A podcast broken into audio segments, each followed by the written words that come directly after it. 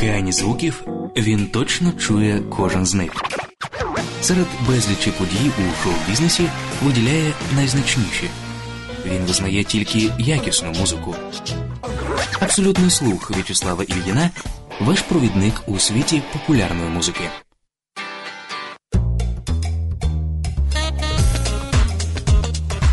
Вітаю, друзі! Це В'ячеслав Оліїн. Ось вже багато років нас об'єднує абсолютний слух. Будемо насолоджуватись і пізнавати.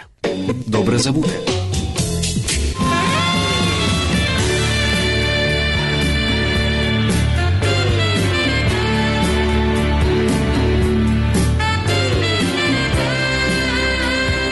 Хітова Бейкер Стріт у січні 78-го.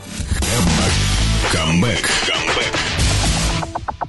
When I go out, I wanna go up dancing night. When I go out, I wanna go up dancing night. Кайлі Міноук, Мілен Фармер. Нові сингли. Муз Ньюз. Мамо, нам так добре мовчати вдвох. Мамо, я так хочу, щоб почув мене Бог. Мирі та Львів Джаз Окестра. Бум. The sun is rising and divine committee sings. The warm wind blows the sheets across Siss між Нью-Йорком та Гаваною, а також продовження великого інтерв'ю з Наталею Мирною. Неділя 14.08, 22.08 у В'ячеслава Іліна. Абсолютний слух. Муз News. Схожа проти всіх, магнетична і вільна, темний погляд твій ти пошуках світла.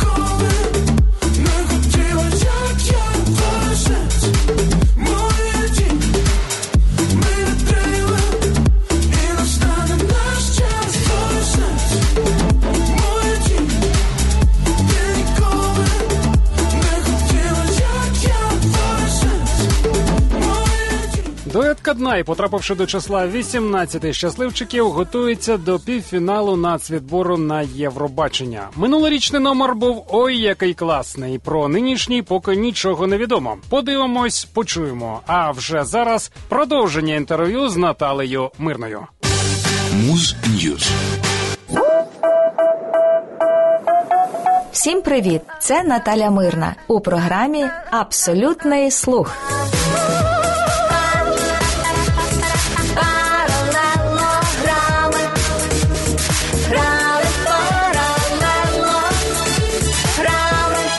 Якщо будуть говорити про композицію паралелограми, як про неформатну, я б сказав, що тут не в музиці справа можливо, а в тексті. Тут же гра слів, тут же алітерація.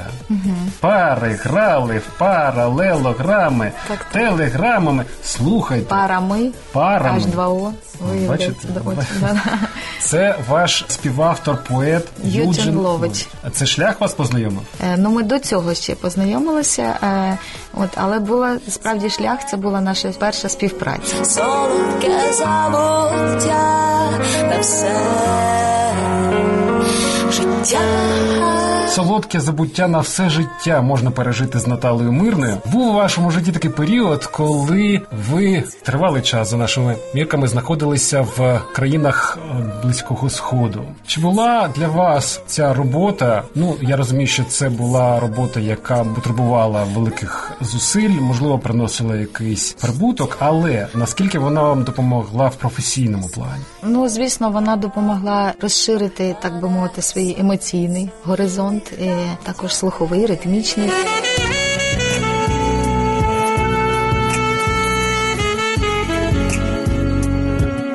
Взагалі, це такий світ, схід, що треба там побувати. Напевно, інакше не, не зрозумієш. Я бачу, як люди реагують тут на східну музику. Ну так, в більшості холодно. Але коли ти там знаходишся, ти собі навіть не уявляєш, яка може бути інша ще музика. Там настільки воно все логічно. Оці До речі, ви навчилися співати чвертьтонами? я співала арабські пісні. Я думаю, що так. Тобто я ж не можу це перевірити. У мене інструменти тільки які по півтонах грають.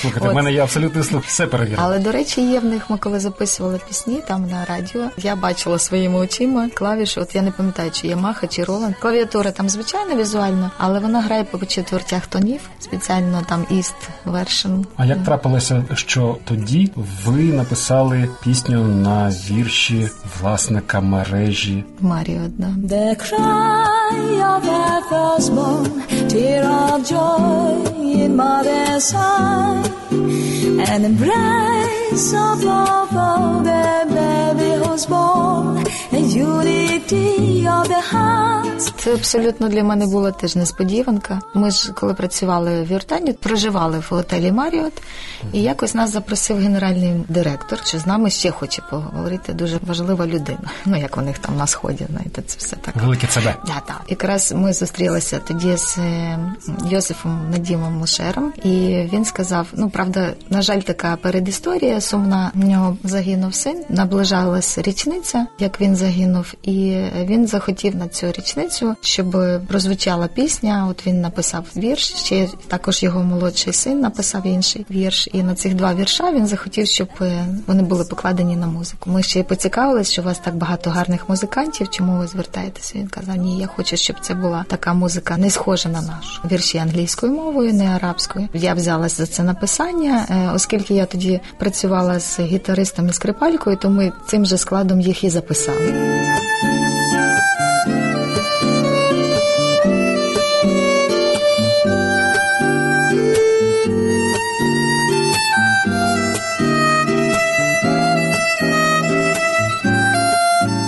Пісні мають звучати не тільки там, але й тут. Вони вже тут і звучать. Ми продовжуємо говорити з Наталею Мирною. У біографії цієї виконавиці був чудовий період, коли вона працювала не сама, а з іншою, не менш чарівною співачкою ім'я Вікторія. І це був проект Бальдіва. Наскільки я пам'ятаю, ви починали без неї.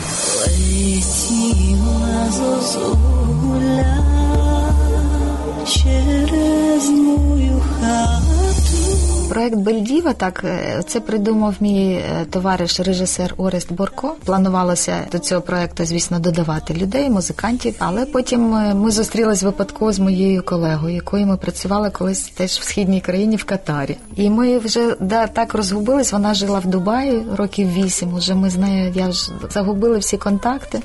І тут раптом ми зустрічаємося випадково в Києві. І тоді ми почали це ж контактувати. І вона якраз тільки повернулася з Дубаю, теж хотіла щось робити. І так от склався цей дует. А потім я кажу: так є ж чудова назва. Є проект, давай ми будемо якраз під цей проект тоді і працювати вже. Ховайся, я не шукатиму по слідах не чекатиму.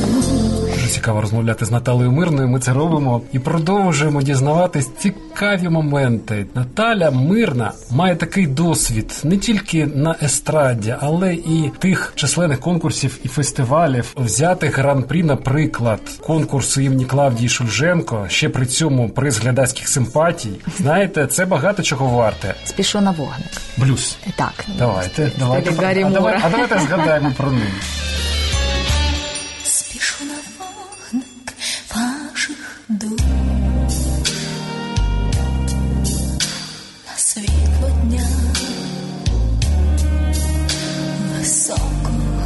Пісню написав тоді мій продюсер і композитор Олександр Єрченко. Він взагалі відомий як композитор, і він пише музику до серіалів. Зараз такі є популярні серіали. Ця пісня була така унікальна, вона розтоплювала всі серця. Коли я виходила з нею на сцену і бачила, як на неї реагують, вона кожен раз мене саму починала хвилювати. Нащо мене гра?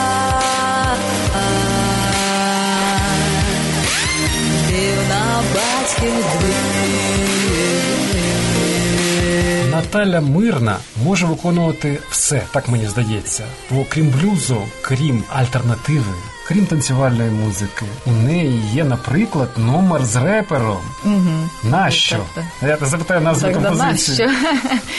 Це була якась така спонтанна ідея. Я бачила цю пісню. Це народна українська народна пісня, яку я робила для телепередачі Folk Music. По-перше, я тоді була захоплена повністю стилем дабстеп, і навіть народну пісню вирішила туди втиснути в цей стиль. Крім того, якось мені так захотілося розвитку. і Я знайшла через своїх друзів Ярослава. Він сам написав текст і сам його виконав. І от вийшла така композиція цікава. Я лечу до тебе, ти не бачиш цього, ти зволікай доволі. Ми дорослі, перешкоди на дорозі не зупинять дощу хмари в небі. Хто захоче подивитись, як виглядає Наталя Мирна, можу вам сказати, вона змінює образи блискавично, дуже часто. Наприклад, на вечірці Аліса в країні чудес вона була великою червоною королевою. Їй це теж вдається. А ще вона вміє малювати. Ось це ми засобами радіо не зможемо відтворити, але ну, будь ласка, хоча б кілька слів про це.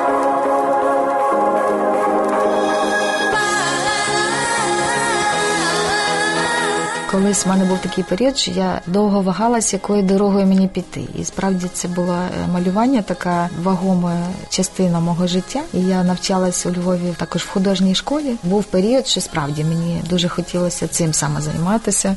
Ну, можливо, не тільки малювання, там мене ще цікавило дизайн, дизайнерські такі широти. Але все-таки потім музика переважила. І коли маю час, то я деколи малюю. Ну зараз в основному я допомагаю дочці малювати, бо вона захопилась там всякими анімаціями, то я їй допомагаю там просто скоректувати якби її такі здібності творчі.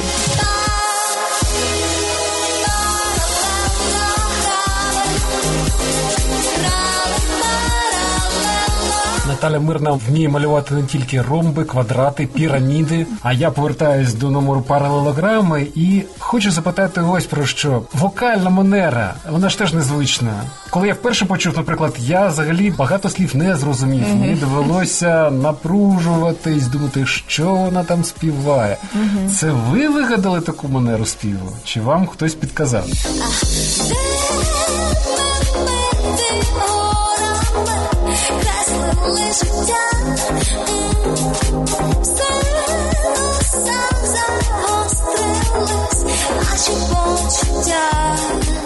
Ну я шукала, як би це мало звучати, от е, в рамках такої альтернативної вже музики. Мені подобається експериментувати з манерою. Довгий час українська пісня асоціювалася з традиційною естрадою, і тому сучасної музики потрішечки вливалося, але було мало. Треба було якось підлаштуватися, і я думаю, що українська мова така настільки багатогранна, що вона може звучати в будь-якому творчому стилі.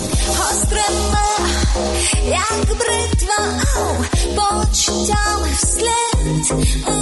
Рік 2018, якщо для Наталі Мирної він стане роком великих змін, великих звершень, я цьому буду тільки радіти. Слідом за паралелограмами має з'явитися щось більш коротке за назвою, бо багато людей просто будуть відчувати певні труднощі з вимовою назви. Щось таке стисле, не знаю, літер на п'ять. Ну так. Ну, якраз е, ну трішки там, якщо по письму виходить трішки більше, але наступна пісня звучить англійською мовою ви Тому що? ви вгадали Ховали майже. таку пісню і таку назву, не ховайте. Так, буде ще українська версія цієї пісні. Наразі вона називається Злітаю. Вже злітаємо ми з Наталею Мирною. Я хочу справді подякувати вам за цю зустріч, за можливість дізнатись більше про вас і вашу творчість. І хочу побажати, щоб 18-й рік для вас був таким роком, який би в ваших біографіях згадували як рік нових етапів. Не одного, а кількох. Бо ви ж не можете на чомусь одному Ой, зациклюватись. не можу. Тому хай так і буде, хай буде краще, ніж я сказав. Дякую. І хай ми з вами ще раз зустрінемось тут. Дякую, дякую. Я, я теж сподіваюся на скору зустріч. Бум.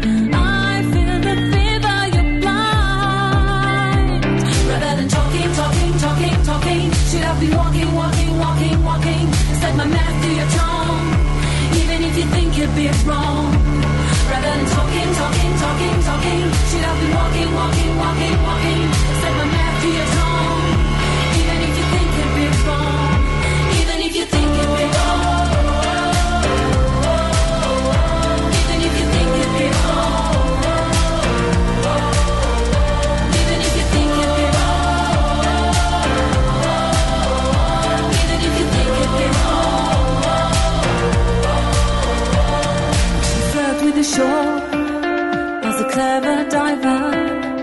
You know I want more. You dance on the wire. I'm a willing prey, but you hold back the spark.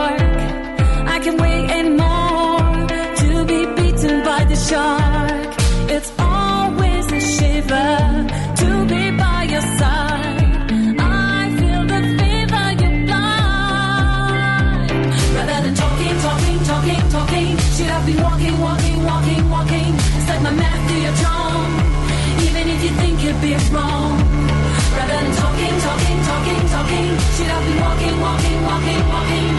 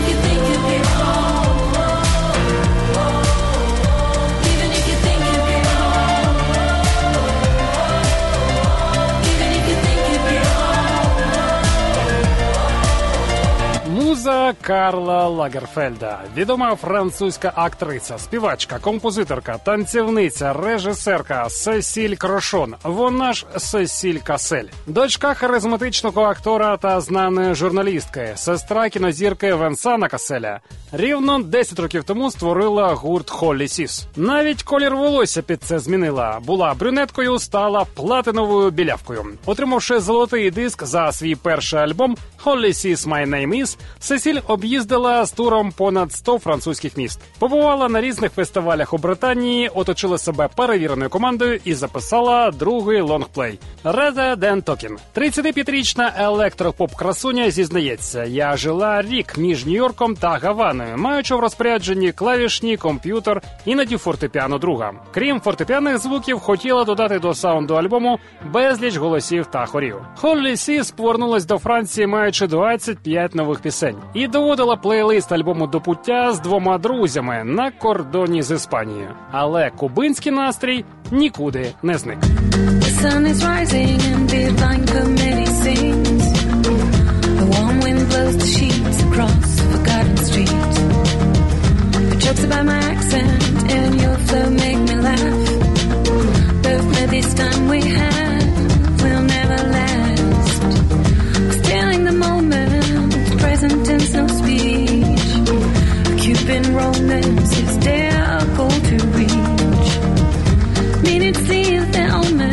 sentence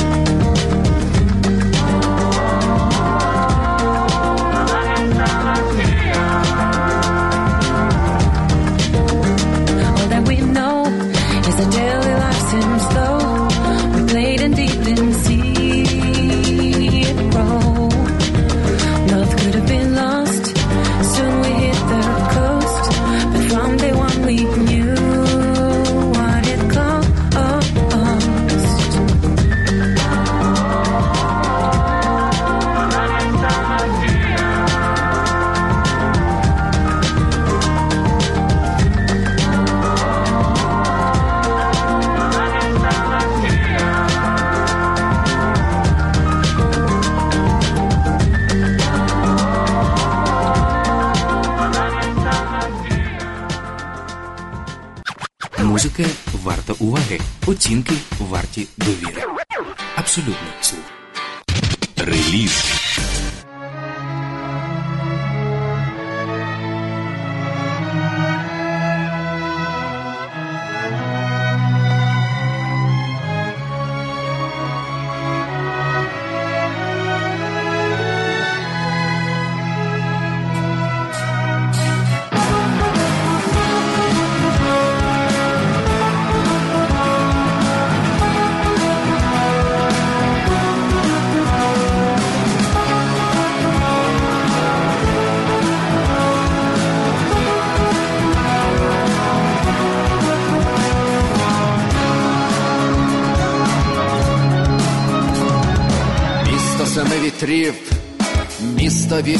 надій, місто серед дощів, допоки ти є я твій, місто веде війну, відбиває атаки часу, місто чекає весну, і допоки миє воно наше, я розкажу тобі без непотрібних слів про все, у що вірю я, все, що я зрозумів, я розкажу тобі без непотрібних слів що на цій землі є моє місто.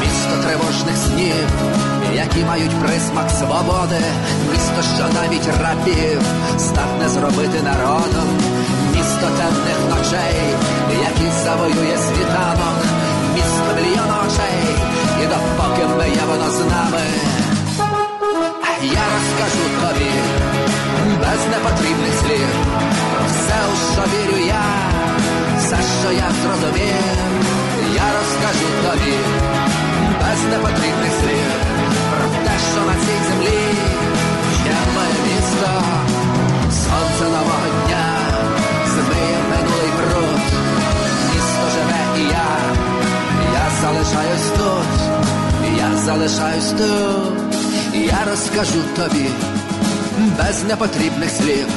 Про все, у що вірю я, все, що я зрозумів, я розкажу тобі без непотрібних слів. Про те, що на цій землі є моє місто.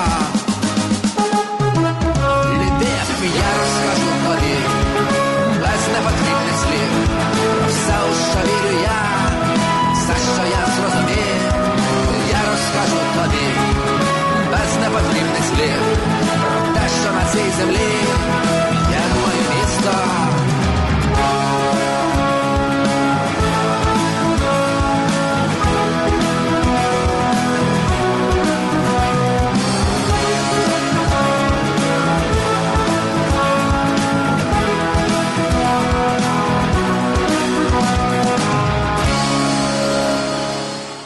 Восени 17-го гурт Мері на чолі з Віктором Винником зіграли з оркестром. Одразу два концерти з аншлагом у Львівській філармонії. Це перший досвід співпраці поп-рокерів з академічними музикантами. Львів джаз оркестра. Аранжуваннями для нього займався Михайло Романишин. Диригував Назар Кулиняк. Наразі музиканти мері пропонують меломанам переглянути повну версію концерту, адже знані та улюблені пісні мері з оркестром прозвучали по-новому та справили незабутнє враження на публіку. Виннику енд Ко це поєднання також сподобалось, тому цілком можливо очікувати продовження. Мамо, нам так добре мовчати вдвох. Мамо, я так хочу, щоб почув мене Бог. Хай би стало менше всіх твоїх тривог. Мамо, нам так добре мовчати вдвох. Мамо, ти як завжди була права. Мамо, я не можу підібрати слова. Скоро осінь вступить свої права. Мамо, я не можу підібрати слова. Твоя любов веде мене, веде твоє тепло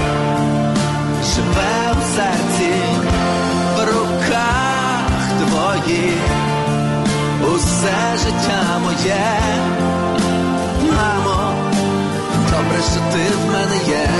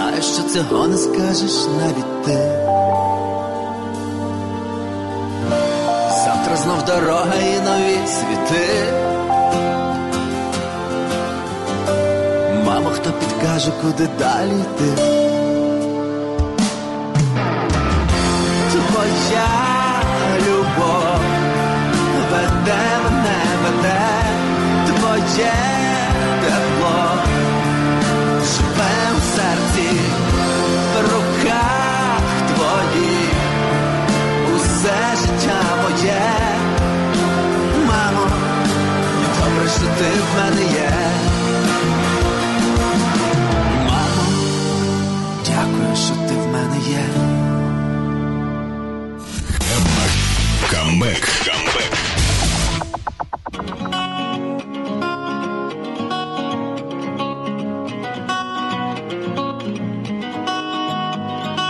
No one wants to stay at home. Nobody wants to be alone. When you come knocking, I'll be at your door. I don't ever wanna stop. I'm gonna give it all I've got. And when they ask me who could ask for more, Can't stand still. Won't slow down. When I go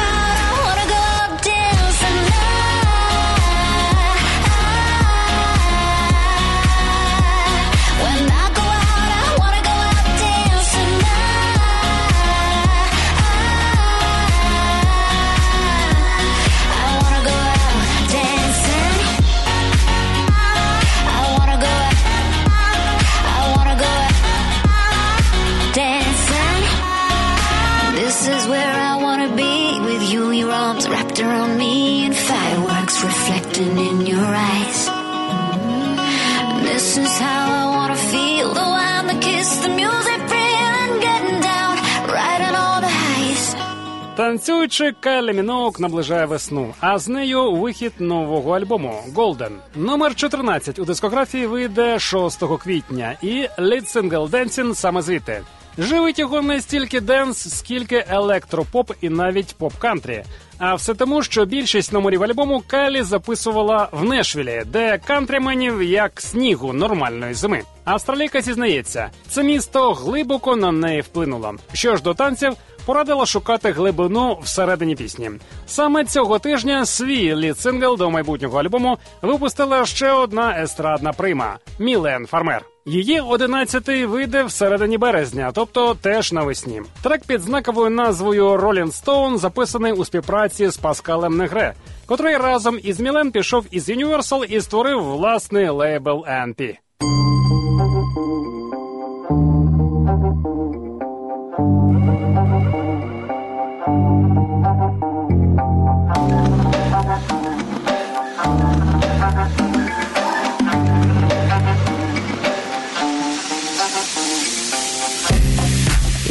de bad bad mood. Et j'ai le sang qui broie du noir. Noir. J'attends le spleen un redoux Je peine à rire, je peine à croire. J'ai bien compris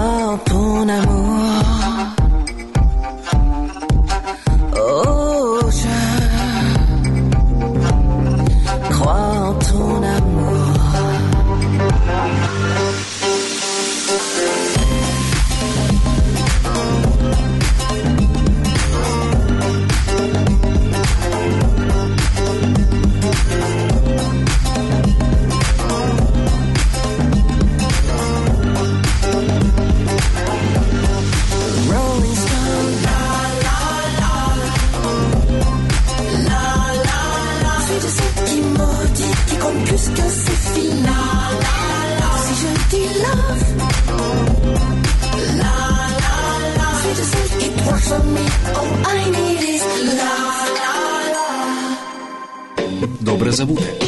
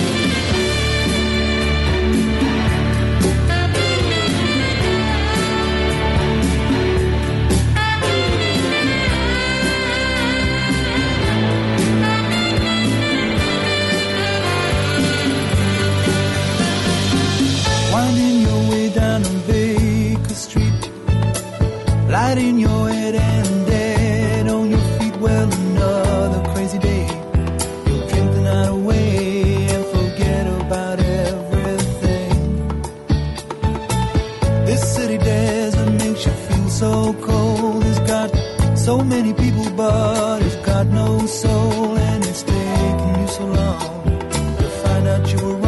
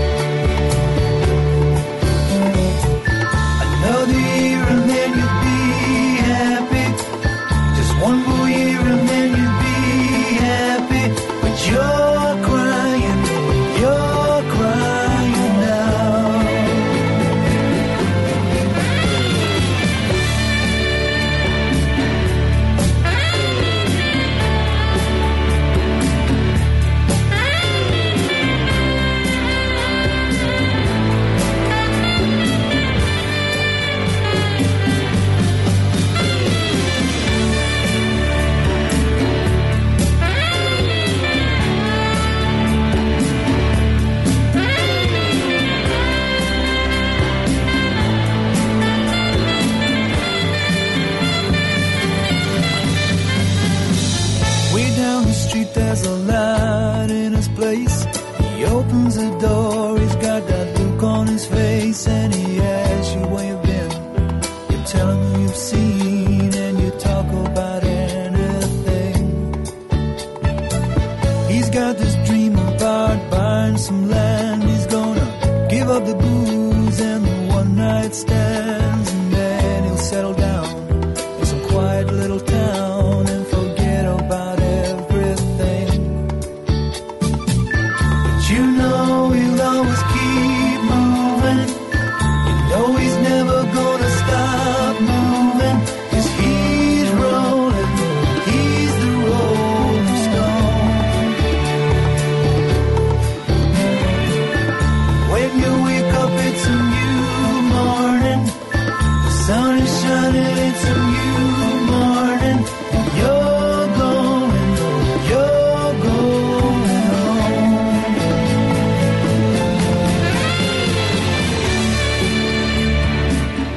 друзі, вулиця, на якій жив Шерлок Холмс, увійшла до історії популярної музики завдяки шотландцю Джері Раферті та пісні Baker Street на альбомі City to City, котрий вийшов рівно 40 років тому, став мультиплатиновим і навіть посунув у чарті знамениту лихоманку суботнього вечора. В Америці City to City викликав справжній фурор, досяг верхньої сходинки хіт-параду в Британії шостого місця. І це, що не менш дивовижно, у розпал доби панк-року, якого в цьому альбомі геть не було. Джері робив ставку не на епатаж, а на вічні цінності, красу мелодії та гармоній. Співак життя великого міста, урбаністичний бард, якими тільки епітетами не нагороджували Раферті. У цьому місті багато людей, але в нього немає душі. Ці слова не завадили, скоріше допомогли пісні отримати визнання. Бо найголовніше в ній все ж таки не текст. І навіть не приспів. Головна родзинка саксофонне соло Рафаеля Рейвенскрофта, настільки яскраве, що викликало чимало чуток і звинувачень у плагіаті, досі недоведених. Між іншим, цей програш призначався для гітари. Рейвенскрофт був у студії, щоб записати свою коротку партію. І коли почув, що немає гітариста, запропонував Раферті свій варіант. Успіх був таким, що по виході пісні виник так званий феномен Baker Street. Зросли продажі саксофонів та їхнє використання в поп-музиці і телерекламі.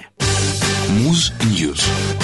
Модна американка Мегі Ліндеман, якій цього літа виповниться 20, оприлюднила відео на композицію Одержима про хлопця, котрий дивиться в її очі, щоб побачити себе. Це абсолютний слух. Я В'ячеслав special. Your body is a work of art. But we got a little issue. I feel your chest, but I can't find your heart. Got more muscles than the ocean. Sculpted like an ancient god. Full of yourself, but no emotion. Yeah,